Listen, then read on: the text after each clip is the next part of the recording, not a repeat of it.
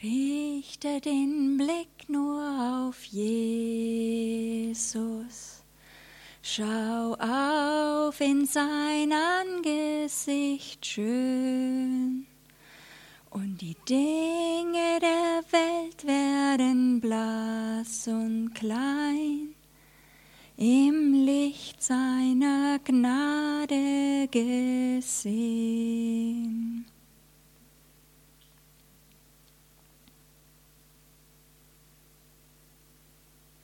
Unsere Augen wirklich auf ihn schauen. Er ist da.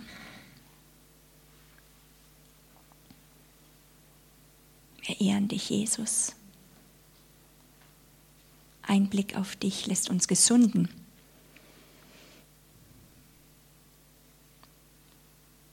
Halleluja.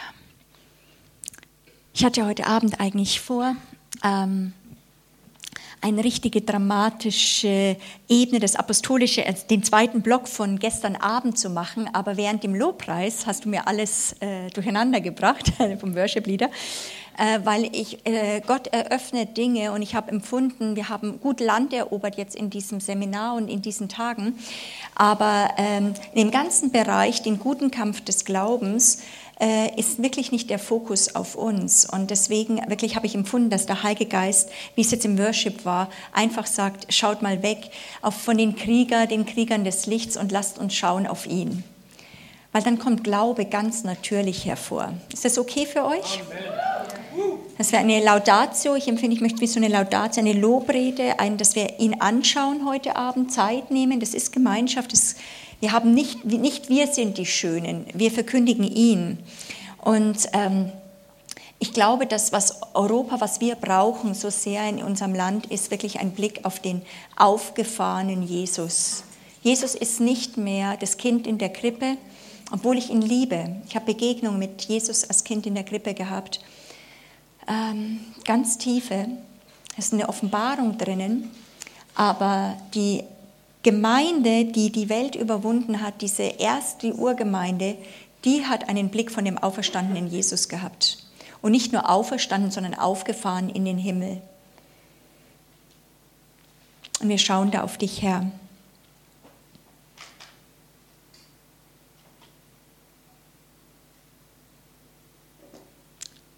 Offenbar uns deine Herrlichkeit, dass wir mit der Offenbarung, der Erkenntnis von dir in diesen Kampf des Glaubens eintreten.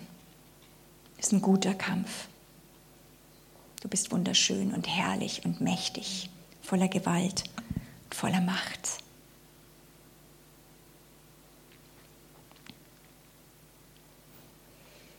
Wenn der Herr und auch dich oder mich gerufen hat, und ich merke, ich habe das so gestern Abend ein bisschen angefangen zu erzählen, dass wir wirklich empfinden für 2016, dass Gott, der, äh, Jesus, der Vater, aber wirklich eine, eine, eine Betonung macht, dass, dass wirklich wir als eine Armee des Herrn uns formieren. Dass er, dass er durch uns und durch uns wirken kann, auch durch uns die Mächte, die in den Nationen herrschen, wirklich richten können, weil das können Politiker nicht. Die können es nicht. Das hat die, äh, ähm, der Billheimer, äh, der hat wirklich gesagt, die Gemeinde ist Gottes größter Machtfaktor in dieser Welt. Wir sehen uns manchmal nicht als besonders, aber wir sind die Krieger des Lichts, wir sind es. Aber wir werden nur diese Braut, diese Krieger, diese Armee, diese Familie sein, die Familie Gottes sein, wenn wir ihn sehen, wer er ist. Wir brauchen ein, eine, in Europa eine Begegnung mit dem erhöhten Christus. Kannst du mal gucken vom Dings, es klärt ein bisschen, dass du mich noch ein bisschen versuchst ähm, weicher zu machen oder ein bisschen da noch mal reinhörst. Und ich merke so bei uns, auch von unserem Dienst und wo wir reingehen, wenn du mit Menschen arbeitest und die Nationen anschaust, auch Deutschland anschaust, dann kann dir manchmal das Herzflattern kommen und du sagst, Gott, ich sehe das Fleisch an allen Ecken und Enden. Ich sehe unser Versagen. Ich sehe die wenig Glaubensmut. Und du kannst manchmal wirklich wie so ermüden und ermatten, weil du merkst, dass es in uns nicht ist. Und wir merken, dass in uns diese Kraft nicht ist, hervorzubringen. Und wenn man Gemeinde macht, dann gibt man sein ganzes Leben rein und man öffnet es und soll Kultur bauen, Kultur des Reiches Gottes. Und man merkt, es Menschen an allen Ecken und Enden. Und wir sagen, wir haben so wenig Erkenntnis, so wenig Offenbarung oft von dem, wer er ist, in unserer Mitte. Und es kann dich wirklich manchmal wie immer den Widerspruch und die Ängste oder das nicht, das nicht leicht Lenkbare kann auch einen manchmal wirklich beschweren. Und in diesem ganzen Kampf, wo ich mich auch vorbereitet habe für, diese, für dieses Jahr und ich habe mich so gefreut für eine Kriegerschmiede, die wir machen dürfen und sagen, ja, ich glaube für diese Armee, Herr, und ich sehe das auch im Geist hat der Heilige Geist ganz tief in mir angefangen zu arbeiten und hat gesagt, so lass diese große Vision, lass die Veränderung der Nationen mal sein und lass das mal ruhen und erheb deinen Blick auf mich und schau nur mich an. Weil so sehr uns das, unser Herz brennt für das Hervorkommen ähm, der Krieger des Lichts, das kann dich enorm absorbieren und vereinnahmen, dass du manchmal dann wirklich wie trotzdem vergisst, dass der Kampf wirklich des Herrn ist. Dass das, der, dass das der Glaubenskampf ist, dass du glaubst, dass er eingreift, dass er wirklich auch auf dem Weg ist. Und Wegbereiter bahnen einen Weg und sie geben ihr Leben dort mit rein und wir bauen die Kultur des Reiches Gottes und stehen an dieser Front. Aber wir müssen wirklich den Herrn sehen, wie er ist. Und ich habe gemerkt, im letzten Jahr hat der Heilige Geist angefangen, zu mir, mit mir zu reden und sagen, hey, wie kennen wir Jesus? Ich werde da morgen wahrscheinlich darauf eingehen, wo, wo es um diese ganze Frage ist, für wen halten wir ihn? Wer ist dieser Jesus? Und ich habe gemerkt, dass ich ihn als meinen absoluten König, ich kenne ihn als König, ich kenne auch ihn wirklich als den Herrn der Herrscher. Ich kenne ihn als meinen Erlöser, er ist mein Fels, er ist wirklich mein Ein und alles. Aber ich habe plötzlich gemerkt, dass er mir sehr nah ist, dass ich ihn kenne. Ich kenne ihn auch sehr, sehr stark als den Löwen von Juda. Aber ich habe plötzlich gemerkt, dass ich ihn noch ganz wenig, sehr wenig, wirklich, wirklich im Geist gesehen habe, wie Johannes als den Auferstandenen in den Offenbarung 1 und 2. Den verklärten Christus, den, der aufgefahren ist in den Himmel mit einem zweischneidigen Schwert sondern wir sehen diesen Jesus, der Mensch ist, der vielleicht schon ein Stück weit verherrlicht ist, der zu uns kommt. Aber Johannes, der an seiner Brust gelegen hat, plötzlich, wo er als der aufgefahren, aufgefahren in den Himmel, sitzen zur Rechten Gottes und auftritt mit diesen glühenden Feuerfüßen und ein zweischneidiges Schwert in den Mund, fällt er wie tot zu Boden. Und ich glaube, dass wir als Gemeinde in Europa, in Deutschland, eine Begegnung, äh, es braucht, es muss kommen zu einer Begegnung von diesem aufgefahrenen Jesus Christus in den Himmel, der, der alle Macht angetreten hat. Der alle Macht angetreten hat. Und wie ich mich da für dieses Jahr vorbereitet hatte, ich liebe diese Plötzlichs beim Herrn, brach der Herr so ein. Plötzlich kam er und er trat ein in dieser Dimension. Und das hat was verändert, auch für dieses Jahr. Dass es nicht an unserem Gebären, nicht nur an unserem Glaubenskampf liegt, sondern wo du plötzlich merkst, wir sind ja wirklich nicht mal, unser ist der Kampf, nicht wir müssen es hervorbringen, sondern wo plötzlich er taucht auf und alles ist anders. Und wir sehen hinter die Kulissen und sagen, der Sieg ist ja schon sicher. Der Sieg ist sicher. Und es ist so stark. Und er sagt wirklich, fürchte dich nicht, ich bin das Alpha und das Omega. Ich bin der Anfang und das Ende. Sieh, ich habe die Schlüssel des Todes und des Hades. Fürchte dich überhaupt nicht, fürchtet euch nicht. In allem, was passieren wird in Deutschland, in allem, was wir noch erleben werden. Wir werden nicht nur in leichte Zeiten reingehen, aber wir werden als Gemeinde präpariert sein, weil egal wie wir jetzt manchmal wackeln und wie wir uns selber einschätzen, dass doch was in dir gebaut. Habe nicht Glauben an dich, aber hab Vertrauen, tiefes Vertrauen, dass das, was schon in gebaut wird, dass es dich halten wird, weil es eine Person ist. Und ähm, der Heilige Geist kam und also Gott kam und Jesus sagte, fragte mich und hat gesagt, hast du Vertrauen in meine Sache? Ich fand das eine ganz coole Frage. Hast du Vertrauen in meine Sache? Und ich warf mich zum Fußbo auf den Fußboden und ich betete ihn an und in dem Moment merkte ich doch, das ist sehr tief in mir. Ich habe ein absolutes Vertrauen in dem, dass, er alle, dass ihm wirklich alle Macht gegeben ist. Und die ganze Kampf und auch die Verantwortung, auch zu stehen für den Leib, Menschen durchzugebären, als mein ganzes Leben und unser Leben auch als in, in Kingdom Impact ist, sehr tief, als ein Fürbitter zu sein, in Rissen zu stehen vor dem Herrn und diese Last brach runter, weil plötzlich trat er auf. Selbst, dass diese Krieger, diese Armee hervorkommt und dass wir lernen, leichtfüßig mal auf den Heiligen Geist zu reagieren, nicht als Einzelne, sondern die große Herausforderung ist, lernen wir das zusammen. Lernen wir nicht im Fleisch, sondern lernen wir uns unter den Heiligen Geist zu koordinieren äh, und koordiniert uns zu bewegen. Das ist so was Wunderschönes. Und ich sah es plötzlich im Geist und wusste, es ist ja auch schon vollbracht. Herr, bring es hervor in unserer Mitte.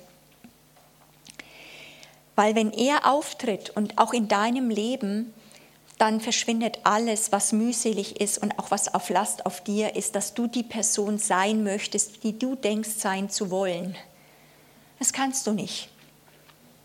Der Kampf des Glaubens ist, da ist eine Ruhe und deswegen braucht es wirklich das, dieses Gebet, Herr, öffne uns die Augen, dass wir sehen und eine Erkenntnis bekommen von dir selbst. Jede Erkenntnis im Kampf, in dem, wo wir Land erobern, fängt an mit dem, dass es zu einer Begegnung kommen muss mit ihm, dass wir eine Offenbarung haben von Gott selbst. Und das ist ganz, ganz, ähm, ganz, ganz wichtig. der Herr kommt, als der, der vom Himmel herkommt mit seinen Kriegern.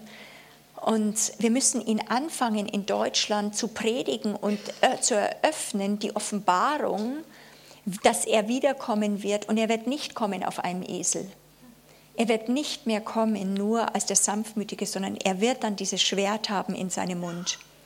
Und das ist für mich überhaupt nichts Bedrohliches, sondern als eine, es ist die größte Freude. Jubelt ihr Bäume, klatscht in die Hände, denn der Richter kommt, der, der diese Welt gerade macht. Und wir dürfen mit dabei sein. Wir sind die, die das mit vorbereiten. Johannes der Täufer war der, der das erste Kommen Jesus vorbereitet hat. Der Heilige Geist gießt gerade diese Art von Wegbereitersalbung von Johannes dem Täufer neu aus weil es muss zu einem zweiten und wird es zu einem zweiten Kommen Jesus kommen. Wird, er wird wiederkommen. Und während diesem Tag, heute, während wir äh, gepredigt, wenn ich, während ich gepredigt habe, habe ich wirklich auch empfunden, dass ich ganz kurz darauf eingehen möchte, weil das einige hier betrifft und der Feind da echt da gerne rein, äh, rangehen möchte bei Leuten, dass ich das kurz erwähnen möchte, wo ich das äh, wirklich gesagt habe, wo haben wir auf den Ruf Gottes nicht reagiert, hat der Heilige Geist es auch genommen, bei einigen echt was Tiefes gemacht, dass sie gemerkt haben, Gott hat eigentlich gerufen vor, vor Jahren. Gott hat da gerufen, aber ich habe nicht reagiert. Ich weiß es eigentlich. Und was machen wir dann? Was machen wir mit so Situationen, wo wir sagen, wir haben es echt auch verpasst? Und ich möchte euch wirklich da drin sagen, das ist so gewaltig, wenn wir entdecken, dass immer das Jetzt zählt, ob du dich dann zum Herrn hinwendest. Mit Gott können wir außerhalb der Zeit zurückgehen und echt Buße tun für dieses Momentum und in Gottes Hand wird es erlöst. Wird diese Zeit erlöst? Die Frage ist, wie entscheidest du dich heute?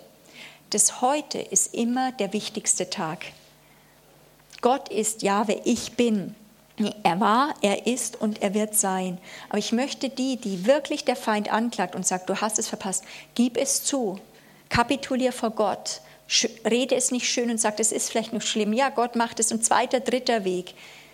Hör auf damit, sondern sag, Herr, das und das habe ich verpasst.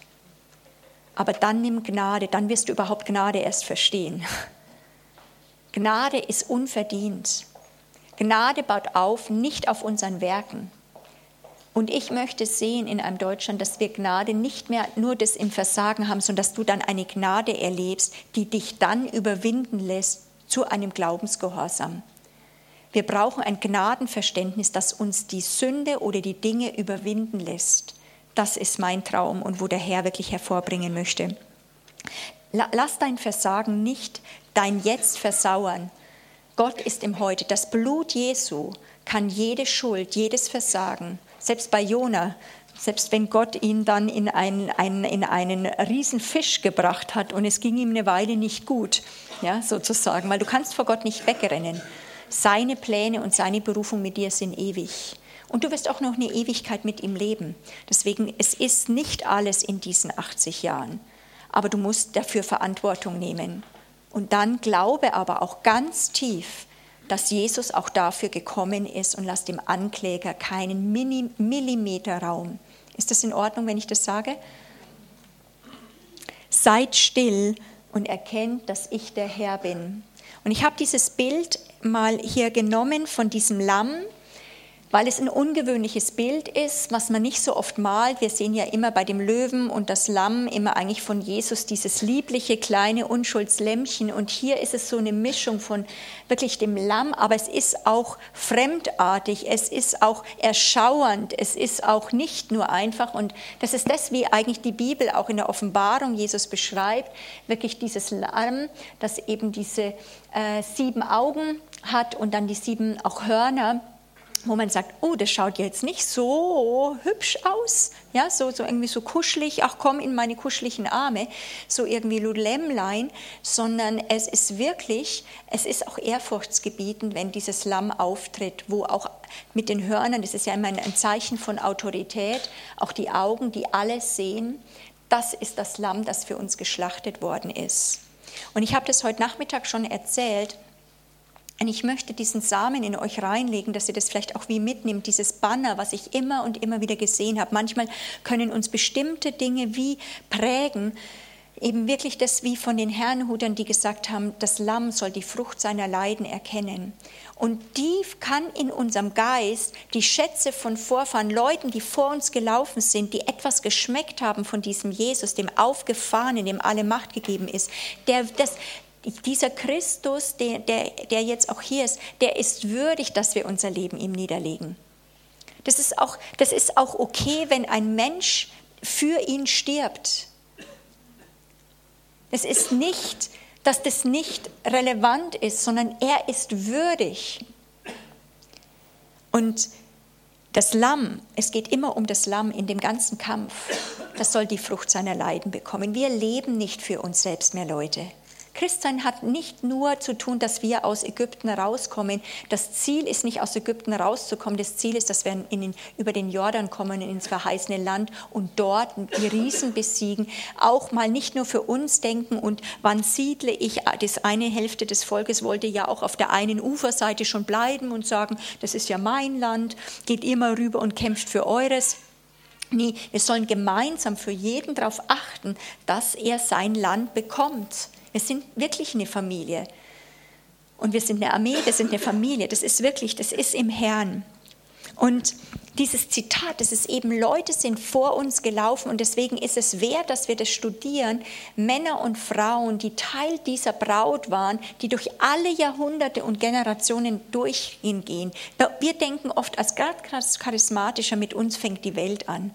Mit uns fängt der Glaube an. Ah, das stimmt überhaupt nicht.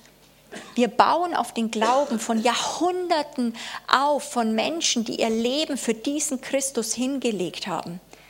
Das sind meine Brüder, das sind unsere Verwandten, das sind unsere Schwestern. Es sind nicht nur Helden des Glaubens, das sind die Väter des Glaubens, das sind die Mütter des Glaubens, auf deren, wo wir die Ehre jetzt bekommen, sage ich immer, diesen Staffelstab oder, Stab oder diese Fackel zu haben und durchzulaufen. Und während ich äh, mich in, für dieses Jahr vorbereitet habe, auch, ähm, auch für die Kriegerschmiede und all die Sachen, habe ich einfach gemerkt, Mann, Herr, es geht darum, dass du wirklich kommst und da sind vor uns, ich habe die Apostel gesehen und die Männer und Frauen des Glaubens, die einfach in durch die Jahrhunderte ihr alles gegeben haben. Und wenn du das studierst und ihr Leben liest, also ich glaube, dass die, wenn du Biografien liest, liest, das oft einen stärkeren Eindruck hinterlässt als zwei Jahre Bibelschule. Weil in dem Leben merkst du etwas plötzlich von der Schönheit von dem, wenn einer alles gibt. Und dann merkst du etwas, dass das in dir auch ist. Und etwas in deinem Geist hat eine Sehnsucht, dass du das auch für diesen Jesus geben kannst. Da ist nicht nur, ich habe Angst. Das ist nicht wahr.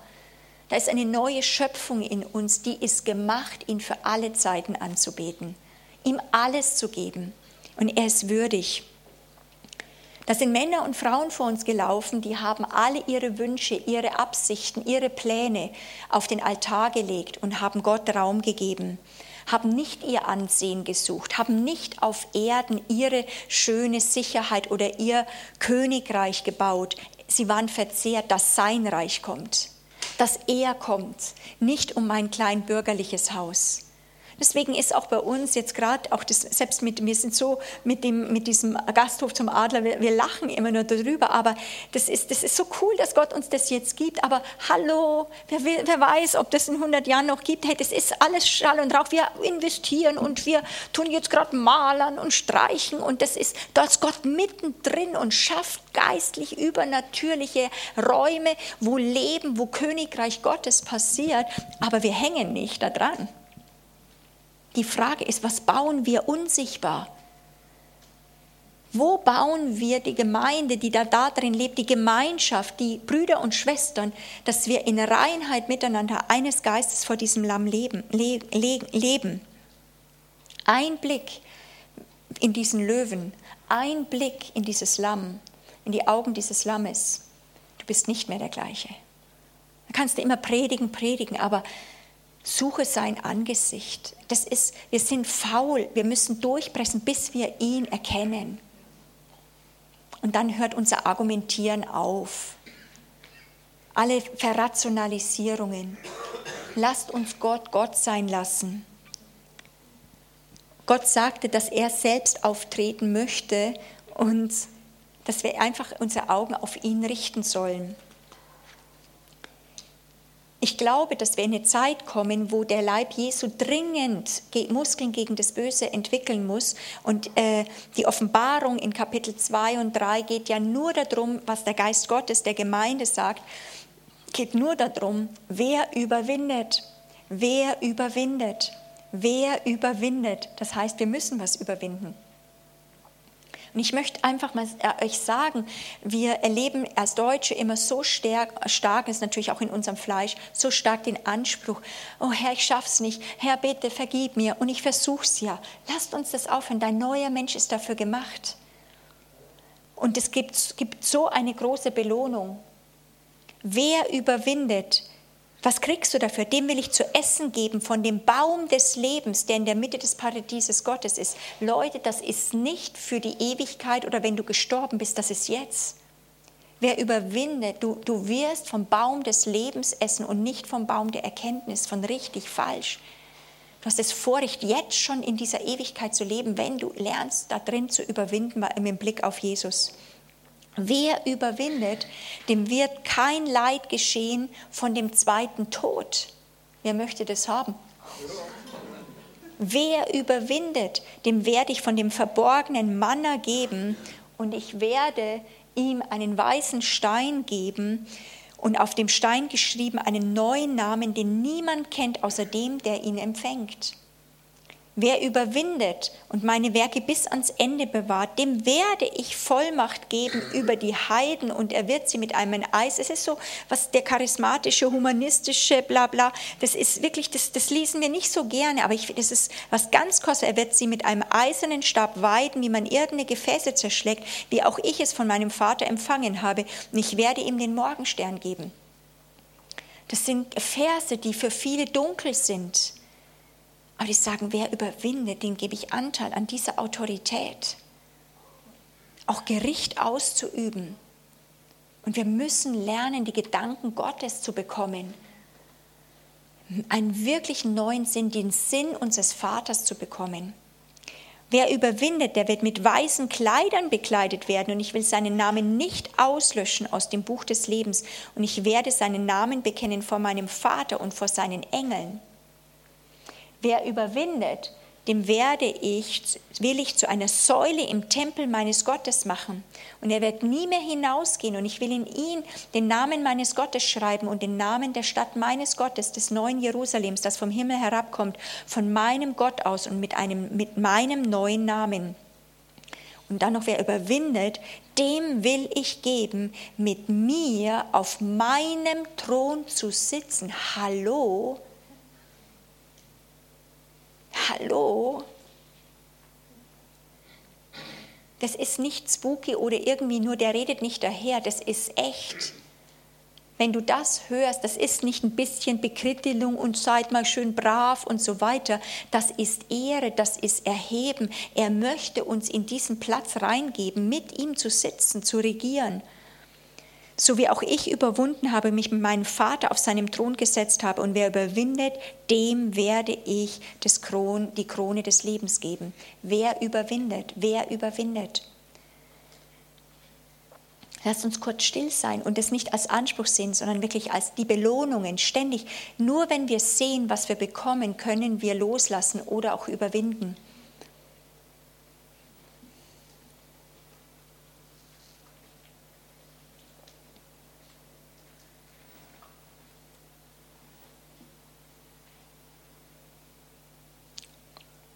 Lass uns dich sehen.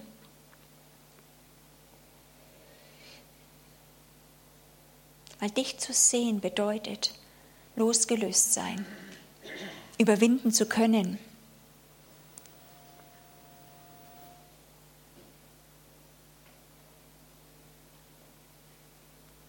Und ich würde euch ermutigen, so für die, die immer wieder merken, dass der Feind kommt und sie hinterfragt, legt doch mal Hand auf euer, euer Hand auf euer Herz und sagt nochmal vor euch und Herr, danke Herr, für dass ich eine neue Schöpfung bin. Ich bin nicht nur, was ich fühle und denke, ich bin eine neue Schöpfung, gemacht für das.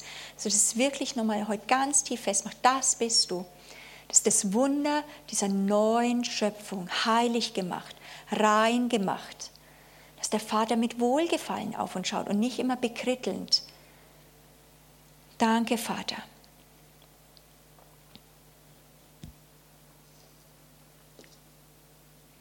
Hm. hm. Halleluja. Okay.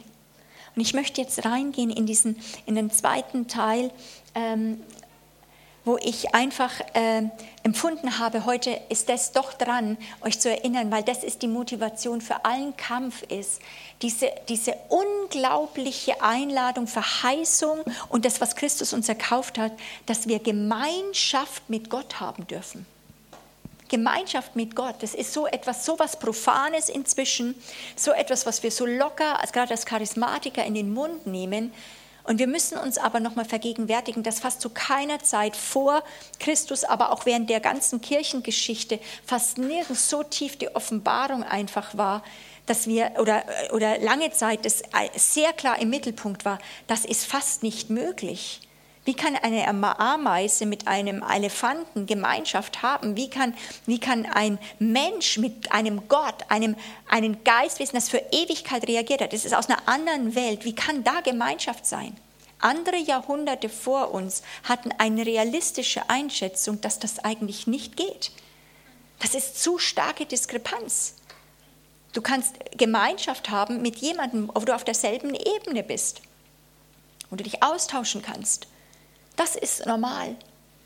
Das, was wir verkündigen dürfen, jetzt auch zu den Moslems, die hierher kommen und so weiter, ist, dass in Christus wir verkündigen dürfen, dass wir Gemeinschaft mit Gott haben dürfen. Das kennt niemand auf der Welt, keine Religion, keine Religion.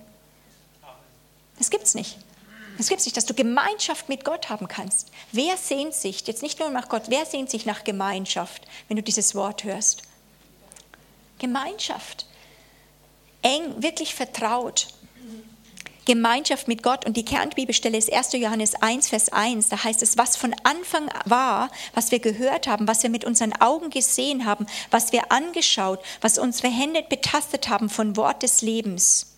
Und das Leben ist erschienen und wir haben gesehen es und bezeugen und verkündigen euch das ewige Leben, das bei dem Vater war und uns erschienen ist. Vers 3.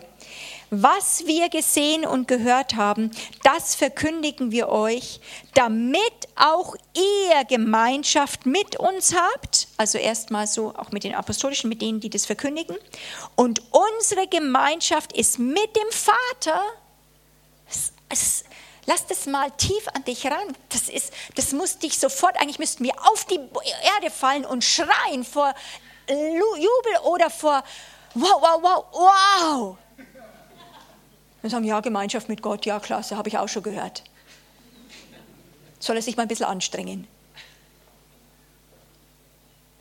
Dieser Gott, kann, nur ein höheres Wesen kann das anbieten. Du könntest es noch so sehr wollen.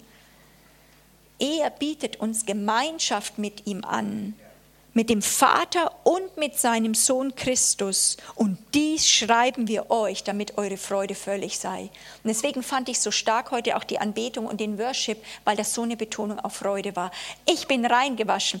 Also wirklich so, Glory, Glory. Wir singen Glory, Glory. Yes! Dass wir ausflippen, weil das ist wirklich, wir können Gemeinschaft haben, deswegen verkaufen wir alles. Und wir, kaufen, wir verkaufen uns diese Qualität oft für ein Linsengericht, für einen kurzen Kick hier auf der Erde. Aber die Sache, weswegen ein Mensch alles niederlegen kann, ist, weil wir da nicht irgendwie, äh, Johannes sagt hier, wir erzählen euch nicht Fabeln, irgendwelche Sachen, Geschichtchen, sondern wir sind Augenzeugen und wir haben Gemeinschaft. Er sagt, wir, er sagt, und von sich ganz, ganz voller, voller Gerechtigkeit, voller Sicherheit, nicht, ja, wir kommen da rein, wir wollen das irgendwie. Er sagt, und wir haben Gemeinschaft mit dem Vater und dem Sohn Christus und wir verkündigen es euch, dass ihr mit reinkommt in diese Gemeinschaft, damit eure Freude völlig sei. Weil klar, diese Gemeinschaft schafft Freude. Tiefes Erfülltsein, tiefes Nachhausekommen. Und für mich war wirklich diese Frage, ähm, die mich tagelang eigentlich bewegt hatte, wie viele Menschen kenne ich, von denen ich sagen kann, dass sie wirklich, also ich meine nicht jetzt theologisch, theoretisch, sondern dass sie sagen, die, der hat Gemeinschaft mit Gott. Der lebt wirklich in Gemeinschaft mit Gott. Ich möchte es euch mal kurz geben, dass ihr das überlegt. Wen kennt ihr? Die leben, als sähen sie den Unsichtbaren. Macht kurz eure Augen zu und, und tut es mal wirklich bewegen. Wen kennt ihr? Das sind kostbare Menschen, die Gemeinschaft mit Gott haben und die etwas in euer Leben rein deponiert haben. Von wem kannst du sagen, der hat Gemeinschaft von Gott?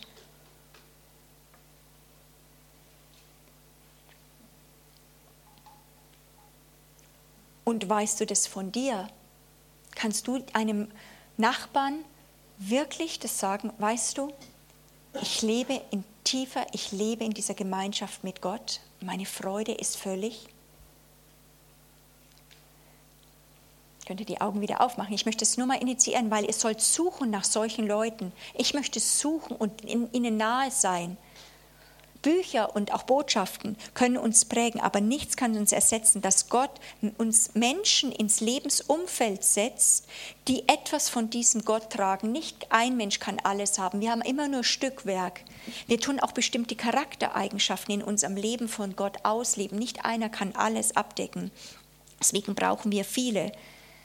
Aber mein Herz sucht nach diesen God-Chasers, nach denen, die Gott nachjagen und jage diesen Leuten nach, die etwas von dieser Leidenschaft, von diesem bräutlichen Leben in dir freisetzen. Suche die Gemeinschaft, diene ihnen. Suche die Gemeinschaft mit ihnen. Das wird in dir, deinem Leben das freisetzen, weil du bist gemacht dafür. Warum? In unserer Kultur, die nur auf das Diesseits ausgerichtet ist, braucht es, dass ein Volk hervorkommt, das die Ewigkeit kennt.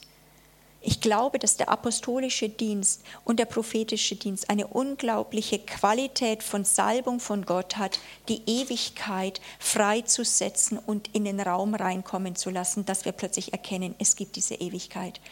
Das ist nicht eine Zeitperspektive, sondern es ist eine andere Art von Qualität von Leben. Diese Menschen, wenn sie uns begegnen, Sie konfrontieren sofort nur durch ihre Präsenz, ihren Lebensstil, wie sie reden. Sie konfrontieren uns mit unserem oft eigenen engem Herzen unserem Zufriedengeben, in uns abgesackt sein und auch mit dem Bedürfnis, doch nicht zu stark aus unserer Ruhe aufgeschreckt zu werden, dass wir ja nicht merken, es reicht nicht. Diese Menschen aber sind die heiligen Unruhestifter. Suche ihre Nähe. Ich suche solche Leute, weil ich weiß, es ist wert ist, dass man für Jesus alles aufgibt. Ich suche solche Leute, wo man etwas von dieser Ewigkeit schnuppern kann, wo etwas in meinem Geist berührt wird. Unruhestifter, die mich nicht in meiner Bequemlichkeit motivieren oder schön besänftigen, sondern die mich herausfordern. Auch meine, mein Zurückhalten, sondern die alles fordern.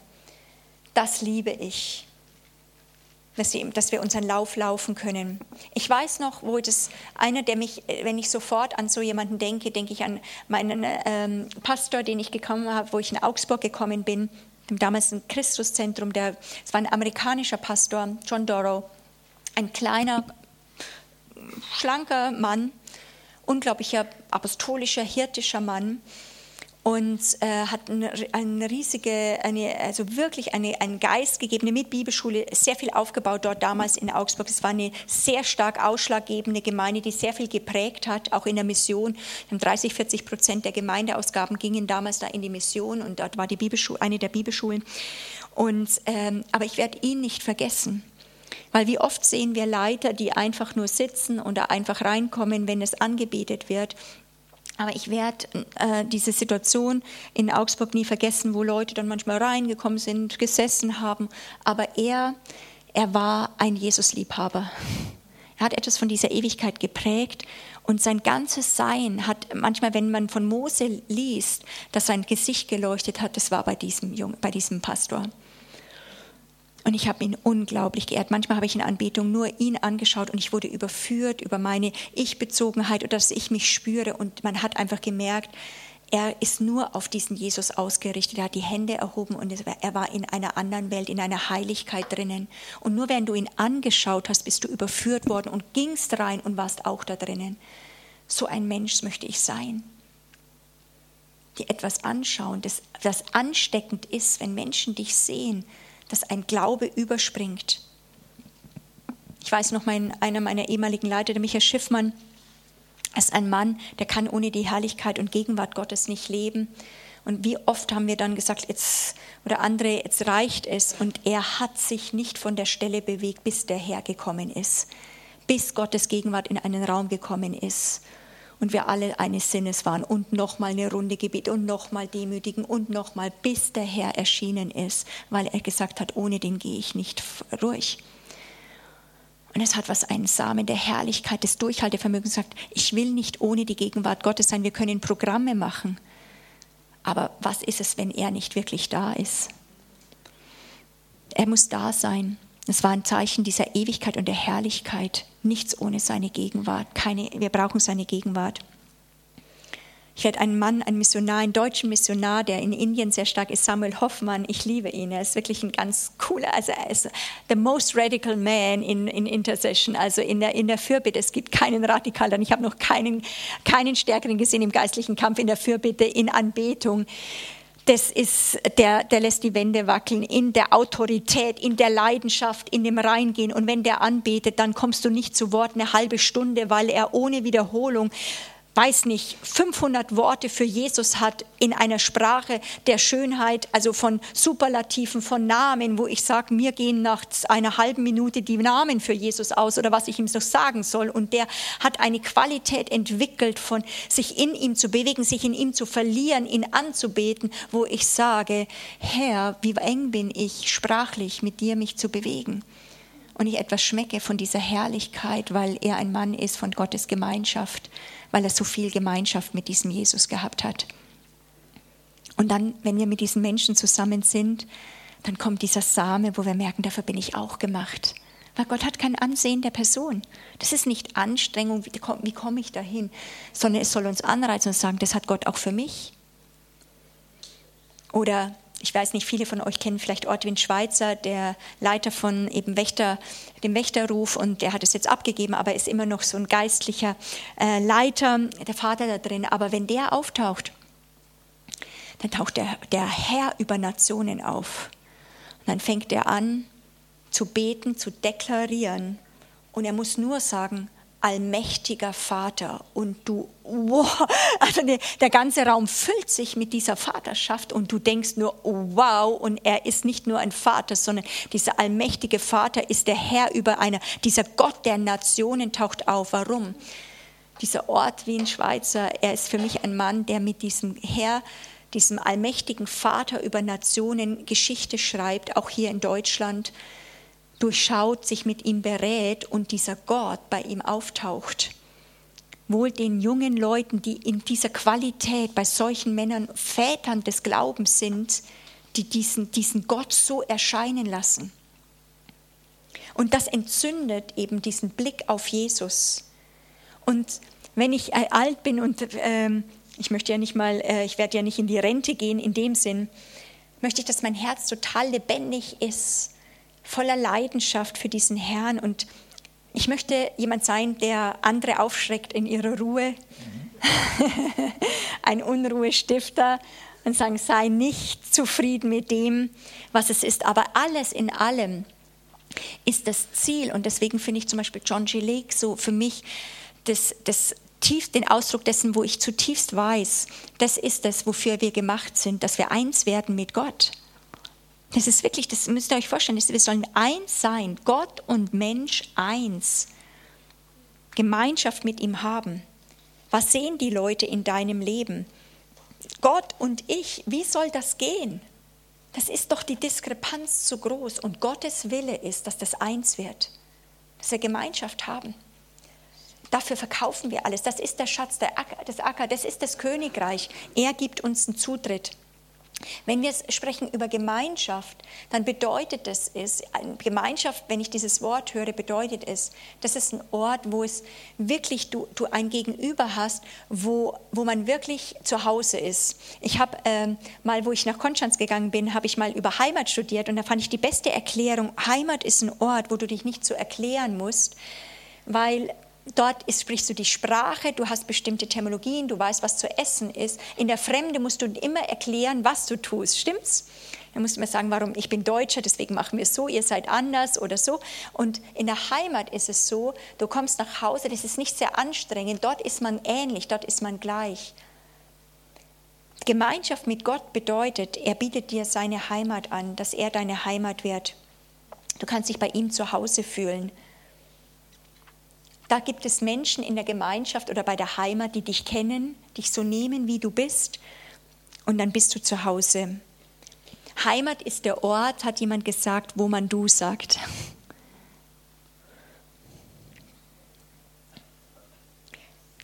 jeder Mensch braucht es. Wir sind gemacht auch für diese Beziehungen. Wir brauchen Beziehung. Es geht eben nicht nur, dass wir biologisch abgesichert sind, alles funktioniert, ein Mensch ist nur dann gesund, wenn er im sozialen Umfeld ist und wirklich ein Gegenüber hat. Deswegen ist es nicht gut, dass der Mensch allein ist. Aber wenn wir das wirklich jetzt auf Gott übertragen, Gemeinschaft mit Gott, das höchste Wesen, dann können wir eigentlich nur noch anbeten, dass der Herr das uns gibt die antiken Schreiber, wenn du wirklich auch Kirchengeschichte studierst, sozusagen, haben mit Recht gesagt, wir können ihn erahnen, aber eine richtige Ich-Du-Beziehung ist nicht möglich. Ist nicht real, er ist zu weit entfernt, er ist fremd. Aber wenn wir an ihn ranlassen, weil er gekommen ist, auch als dieses, dieses, sag mal, dieses Baby hier und es hat Gemeinschaft mit uns ge, äh, gekannt, dann erkennen wir, wir müssen wirklich erstmal die Diskrepanz schmecken, an, an uns ranlassen, dass es nicht möglich ist, dass wir das Wunder haben, entdecken und schätzen, dass wir die Botschaft haben, dass wir Gemeinschaft mit Gott haben dürfen. Dass du das deinen Nachbarn erzählen darfst, dass du Gemeinschaft mit Gott haben darfst. Siehe, ich stehe vor der Tür und klopfe an, ich möchte Wohnung nehmen, ich möchte mit dir zu Abend essen. Das ist das Coolste, an einem Tisch essen, Gemeinschaft haben. Da, was ist das für eine Aussage? Jesus sagt, ich klopfe an die Tür, siehe, der Vater und ich, wir wollen einkehren und mit dir Mahl halten. Er sagt nicht, ich klopfe an, komm, lass uns arbeiten und äh, lass uns diskutieren. Er will ein Mahl mit uns halten. Die Bibel ist voll mit den Verheißungen mit Essen. Ich hatte da früher meine Probleme, weil ich bin nicht so der Esstyp gewesen und fand es eben mehr so eine Belästigung von dem, was ich jetzt, eine Zwischenunterbrechung, aber inzwischen finde ich es doch eine ganz gute Erfindung. Die Gemeindegründung hat mich da wirklich auch reingebracht, weil das so ein tiefer Wert ist bei Gemeindegründung und Church Planting, dieses, dieses Entdecken des Miteinanderessens als einen familiären, nicht nur Kontaktpunkt, sondern dort, dass dort diese Gemeinschaft läuft und der Vater hat Gemeinschaft mit uns. Es ist der Hammer. Auch Mose, wo er auf den Berg geht, da geht es nicht gleich um die zehn Gebote und raus irgendwelches Hämmern und, und irgendwelchen, irgendwelchen Geboten. Der kommen, die kommen hoch und die essen da mit Gott. Die halten ein Mahl. Gott ist ein Esstyp. Der liebt es, Bankett und einzuladen und die Familie und alle sollen kommen und sollen einen Platz haben. Es gibt dann sogar ein Hochzeitsmahl. Immer sieht man das in der Bibel, immer wiederkehren, dass Gott so eine Sehnsucht hat, mit uns ein Mahl zu halten. Selbst Jesus sagt, wie sehr hat es mich gedürstet und gehungert und habe mich mit darauf gefreut, mit euch wirklich dieses Abendmahl zu haben. Gemeinschaft mit Gott ist unser Erbe. Ich höre bald auch auf. Das ist dieser Jesus, der kommt. Das ist unser Erbe. Das ist nicht abstrakt für hohe Heilige, sondern es ist für die Heiligen. Es ist für dich möglich. Und zwar, es ist egal, wie sehr du verletzt bist, egal wie sehr ich verletzt bin oder wie sehr verletzt wir waren, egal wo wir gerade stehen. Das ist nicht theoretisch, das steht dir zu. Das ist Gottes Wille. Wenn du das nicht schmeckst, dann ist Gottes Wille nicht in deinem Leben offenbar. Gott will, dass du mit ihm Gemeinschaft hast. Verkaufe dafür alles. Wenn wir Gemeinschaft mit ihm haben, wenn wir mit ihm Gemeinschaft haben können, dann ist jedes Menschenleben hat einen Sinn. Das ist, das ist dann nicht mehr, ja, arbeite ich, oder deswegen die Relevanz, gibt es diesen Gott, dass du mit ihm Gemeinschaft hast. Du kannst auf dem Krankenbett liegen, fünf Jahre gelähmt oder egal was. Du kannst Gemeinschaft mit Gott haben für alle Ewigkeit. Hat dein Leben Sinn, wenn du diese Gemeinschaft auslebst. Nicht, was wir nur tun, ist bestimmt unsere Identität. Stimmt's? Es ist, haben wir Gemeinschaft mit Gott. Wir dürfen Gemeinschaft mit Gott haben. Und das ist echt ein Geschenk. Abraham war einer der ersten mit einem Bund mit Gott. Und er sagt, ich bin dein Schild, dein sehr großer Lohn. Gott selbst ist unser Lohn. Das müssen wir ganz tief ähm, entwickeln. Ich liebe es und ich weiß, dass der Herr diese Welt liebt. Das steht ja auch nicht nur im Wort, sondern mit, wenn du ein bisschen mit ihm Kontakt bist, merkst du das. Aber egal, wo wir gerade sind mit Erreichung der Welt, oder ich liebe es, Durchbrüche zu sehen. Ich habe eine Durchbrechersalbung und ich möchte Veränderung sehen und ich möchte Veränderung sehen. Aber ich würde alles dafür verkaufen, wenn ich das verkaufen müsste, dass ich Gemeinschaft mit Gott habe. Die Gemeinschaft mit Gott ist unser Erbe, ist unser Lohn. Die Erreichung der Welt wird nicht deine Seele sättigen. Die, selbst die, die, der Kick, dass Menschen sich bekehren, und da freut man sich. Und wenn Leute aufwachsen, aber es wird nicht das tiefste Heimatsgefühl in dir bringen. Das kann nur Gott. Gemeinschaft mit Gott. Wenn wir da vorübergehen an dem Schatz, dass der Herr unser großer Lohn sein möchte, dann werden wir unsere Sicht zu niedrig setzen, denn dann wird es unser, einfach, einfach unser Wunsch sein, immer zu Gott, wir beten nur, dass unseren Kindern gut geht, dass Gesundheit ist das Höchste, sagen wir ja immer, das ist ja immer beim Nachbarn, ja, aber Gesundheit ist das Wichtigste. Nee, ist es nicht. Ist es definitiv nicht. Hast du Gemeinschaft mit Gott? Hallo? Das ist das, das ist das Abgefahrenste. Dafür kannst du alles liegen lassen. Oder du willst eine gute Ehe oder wir träumen, wir wollen ein guter Prediger des Evangeliums sein. Oder wenn wir genügend Geld haben würden, dann wären wir glücklich. Aber kein Geld der Welt kann dir Sicherheit geben und wirklich langes Glück. Das ist alles nicht unser Lohn hier auf der Erde. Gott selbst will unser Lohn sein. Das andere sind Gaben, die er zufügt. Aber das Geschenk, was er uns im Christentum anbietet und was wir verkündigen sollen, ist, dass wir Gemeinschaft mit Gott haben können. Wenn Gemeinschaft unser Erbteil ist, dann ist dies die wichtigste Beziehung, die wir hier auf Erden haben. Ich möchte es nochmal sagen, wenn Gemeinschaft unser Erbteil ist, dann gilt auch, dass dies die wichtigste Beziehung in unserem Leben ist. Ich muss mal gucken, ob ich das Richtige ist. Ja, das ist mit dem, er will mit uns Mahl halten. Das fand ich so schön. Es wird gedeckt und Jesus kommt rein, können Gemeinschaft haben mit ihm. Das ist die wichtigste Beziehung in unserem Leben. Wenn wir diese Gemeinschaft haben mit dem Vater und dem Sohn, dann gehen wir Jesu, Weg. In Philippa 2 heißt es, wenn wir irgendwie eine Ermunterung haben im Geist, dann, wenn wir das wissen, diese Gemeinschaft, dann sind wir bereit, wie Jesus, alles niederzulegen und wir werden gehorsam bis zum Tod, weil nichts, nichts kann dem etwas entgegensetzen. Der ewige Gott hat Gemeinschaft mit uns. Das ist das Genialste. Genau, er möchte es mit uns Gemeinschaft haben und wäscht uns die Füße. Genau, ich möchte mit dem schließen. Wenn wir dann das verstanden haben, dann kommt eine tiefe Ruhe in unseren Geist hinein. Wir hören auf zu streifen und zu kämpfen, selbst mit uns selbst. Wir sind im Fleisch gestorben und wir fangen an, der Wahrheit Raum zu geben. Und dann plötzlich hören wir den Ruf als Söhne und Töchter. Jetzt fangt an, die Werke des Teufels zu zerstören. Jetzt tretet in meinem Namen auf Schlangen und Skorpione, lasst euch nicht einschüchtern. Lasst euch überhaupt nicht einschüchtern. Denn ihr habt Gemeinschaft mit dem Herrn der Herren. Ihr habt die Gemeinschaft mit dem König, dem Schöpfer des Universums. Hebt eure Augen auf. Wo kommt eure Hilfe her? Von dem Schöpfer, der Himmel und Erde gemacht hat. Und dann kommt diese Kühnheit, wo ich heute Nachmittag schon angefangen habe zu sagen, der Gerechte ist kühn wie ein Junglöwe. Ein Junglöwe hat noch keine Schläge abbekommen. Ein Junglöwe denkt, he's the king of the jungle. Ich bin der König des Dschungels. Er weiß noch nicht, dass ein Elefant, so ein alter Bulle, doch noch etwas stärker ist wie er. Ein Junglöwe ist absolut angriffslustig, weil er einfach denkt, er ist der Herr. Und dann kann es schon mal sein, dass so ein alter Bulle von Elefant ihm eins sowas drüber brät, ja, sozusagen. Und dann äh, weiß er, dass er doch noch mal was lernen muss.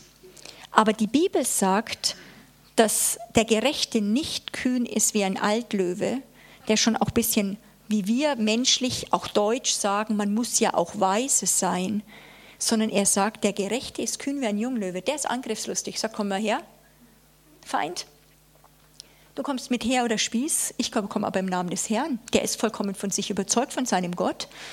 Der Geist des Davids ist auf ihm und sagt, hey Goliath, komm doch du mal her. Wer bist du? Was redest du gegen die Gemeinde? Was redest du gegen meine Familie? Was redest du gegen den inneren Christus, gegen mich? Was sind da für Höhen, die in mir reden? Ich reiße sie sofort nieder. Du kommst mit, mit Stecken, mit, mit, mit, mit, den, mit irgendwelchen äh, Kriegselementen. Ich komme in dem Namen der Herrn der Herrscher. Ich liebe David. Das war nicht eine, das hat er nicht gelernt auf einer Bibelschule. Das hat er gelernt, da wo er so einen Bären und einen Löwen dann besiegt hat.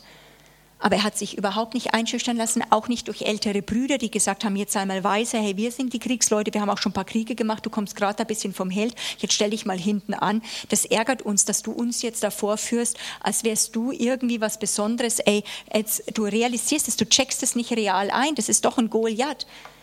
Das ist doch ein bisschen, äh, der ist größer wie du. Und David lässt sich nicht einschüchtern über seinen Bruder und seine Brüder, die doch ihn ein bisschen wieder mal zurechtstutzen wollen. Und er läuft, läuft auf diesen Riesen zu. Und ich wünsche dir so sehr, dass auch durch dieses Seminar dieser Geist Davids auf dich kommt, dieser Geist der Gemeinschaft des Heiligen Geistes in dir, dass du kühn wirst wie ein Junglöwe und dann sagst, jetzt komm mal du her, Feind. Jetzt komm doch du mal her und jetzt sage ich mal, was Sache ist. Ich habe lang genug dir zugehört, ich aber sage dir jetzt, ich komme im Namen des Herrn der Herrscher. Und heute noch wird der Herr, mich in, Herr dich in, deine Hand, in meine Hand geben. Und dann sagen, ja, aber nicht zu viel mit dem Teufel reden. Ah, vergiss es doch. Der Teufel hat nicht so viel Macht. Der arbeitet über Lüge und hat nur so viel Autorität, wie du ihm Glauben schenkst. Wir müssen ihn wirklich als respektieren. Wir müssen merken, dass es ihn gibt. Wir müssen nicht so tun, als gäbe es ihn nicht und alles immer nur menschlich sehen, aber wir dürfen ihn nicht größer machen, als er ist.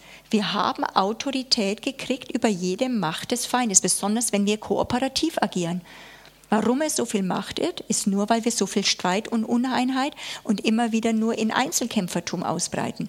Sind wir geschlossen? Pff, der hat überhaupt nicht viel zu melden. Wir haben Autorität.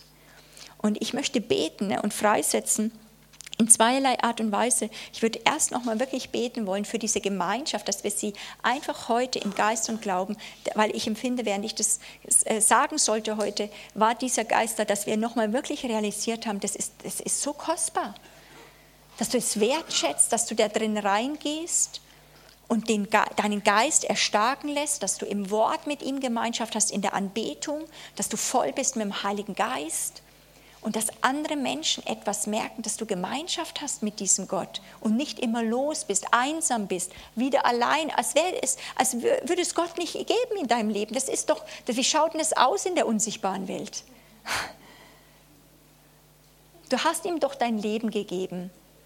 Und vielleicht das noch zum Schluss, ist es für mich eine der eine geistlichen Mütter von mir ist Hannah Whiteley Smith, die ist so genial, die äh, hat eben das Geheimnis der, des, eines glücklichen Christenlebens geschrieben. Und die hat an einer Stelle, finde ich, ein ganz, ganz wichtiges Zitat gehabt. Es hat mein Leben verändert, eine Geschichte erzählt und gesagt, es geht nicht über Gefühle, wie du, ob du Gott fühlst, ob er so ist. Wenn du einen Berg, sag ich mal, einen guten Bergführer suchst, weil du merkst, jetzt geht es über Unebenheit und du musst wirklich einen hohen Berg besteigen und du kennst dich nicht aus, dann musst du dich erkundigen, wer ein guter Bergführer ist. Deine Gefühle ändern sich nicht daran. Die Frage ist, ist diese Person ein guter Bergführer? Ob du das fühlst oder nicht, es steht überhaupt nicht zur Debatte. Oh, ich fühle ab, ob sie ein guter Bergführer sind. Das kannst du doch gar nicht abschätzen das die Frage ist, ist er es? Wenn er es ist, dann vertrau ihm dein Leben an. Und die Bibel sagt, er ist es. Also ist es nicht zu hoch verlangt, dass du es ihm anvertraust und dein kleines Seelchen mal da unterordnest. Und ihm anvertraust, weil er ist ein guter Bergführer. Amen. Wollen wir Gemeinschaft haben mit diesem Gott? Wachsen in der Gemeinschaft mit ihm, dem Vater, dem Sohn, dem Heiligen Geist? Dann steht doch da mal auf. Kannst du ja.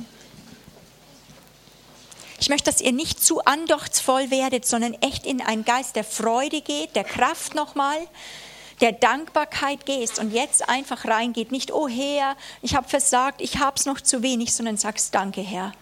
Heute ist es gesagt worden, dass die Gemeinschaft da ist und es ist auch, ich habe schon Gemeinschaft, aber ich öffne diesen Raum im Glauben, dass ich das noch mehr heute Abend, dass ich das habe. Und ich danke dir, Heiliger Geist, ich danke dir, Heiliger Geist, dass du der Geist der Wahrheit bist, der wirklich Licht gibt auf Schätze des Evangeliums. Und ich weiß noch letztes Jahr, wo ich auch darüber nochmal so eine tiefe Offenbarung bekommen habe, über diese Gemeinschaft. Das also was Unglaubliches in mir freigesetzt hat. Und ich bitte dich, dass du das heute hier eröffnest. Ein Staunen, tiefe Anbetung. Du erhebst uns aus dem Staub, gibst uns Heimat, schaust uns in die Augen. Gemeinschaft bedeutet Nähe. Das geht nicht aus einer Million Lichtjahren Entfernung, sondern Gemeinschaft bedeutet, dass du nah bist. Wir schauen uns in die Augen, wir können reden, können Herzensdinge austauschen. Nie mehr allein, nie mehr allein.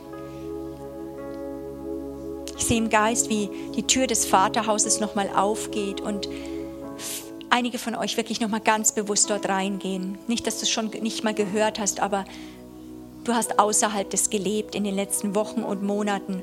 Jetzt gehst einfach wieder rein. Musst du nicht lange warten, geh einfach rein. Und der Herr sagt, ich habe Mahl bereitet. Lass uns essen. Lass uns Gemeinschaft haben.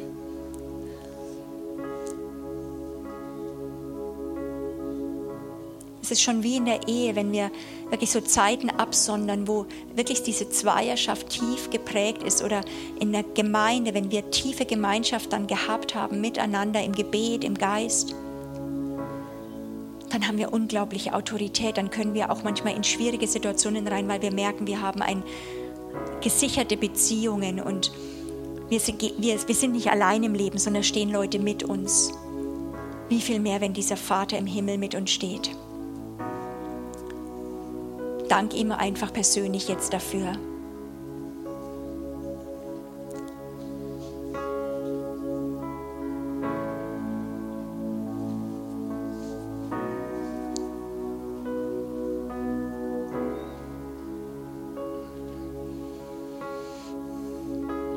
nie mehr allein.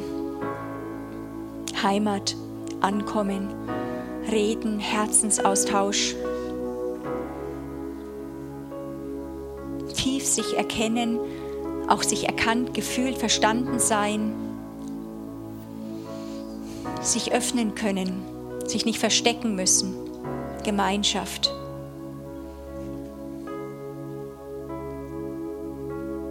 Danke, Herr. Danke, Herr.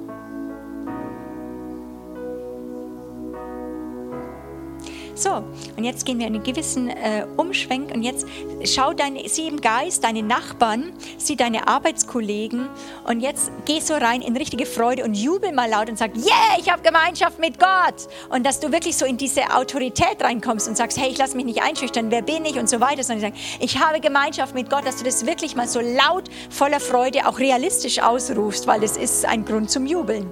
Halleluja, los geht's.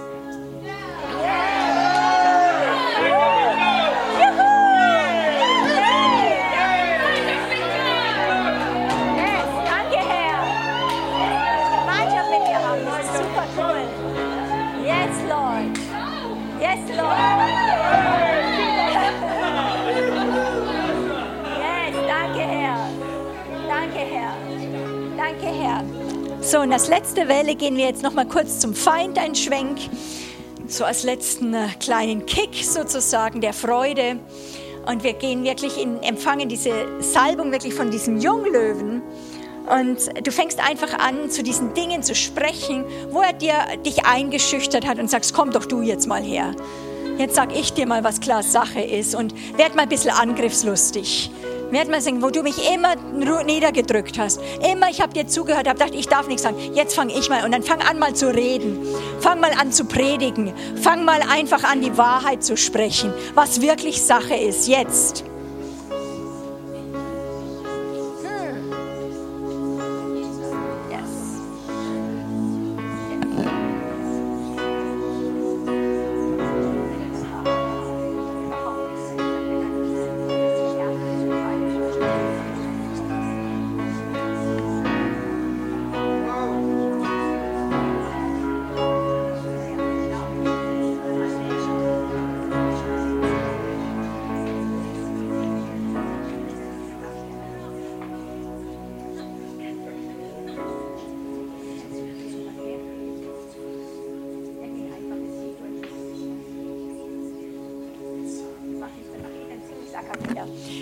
Also, das ist so ein alter Schlager, deswegen, das ist dann gar nicht mehr in der Jugend wahrscheinlich so bekannt. Wir singen jetzt, es ist vollbracht, er hat den Sieg, okay?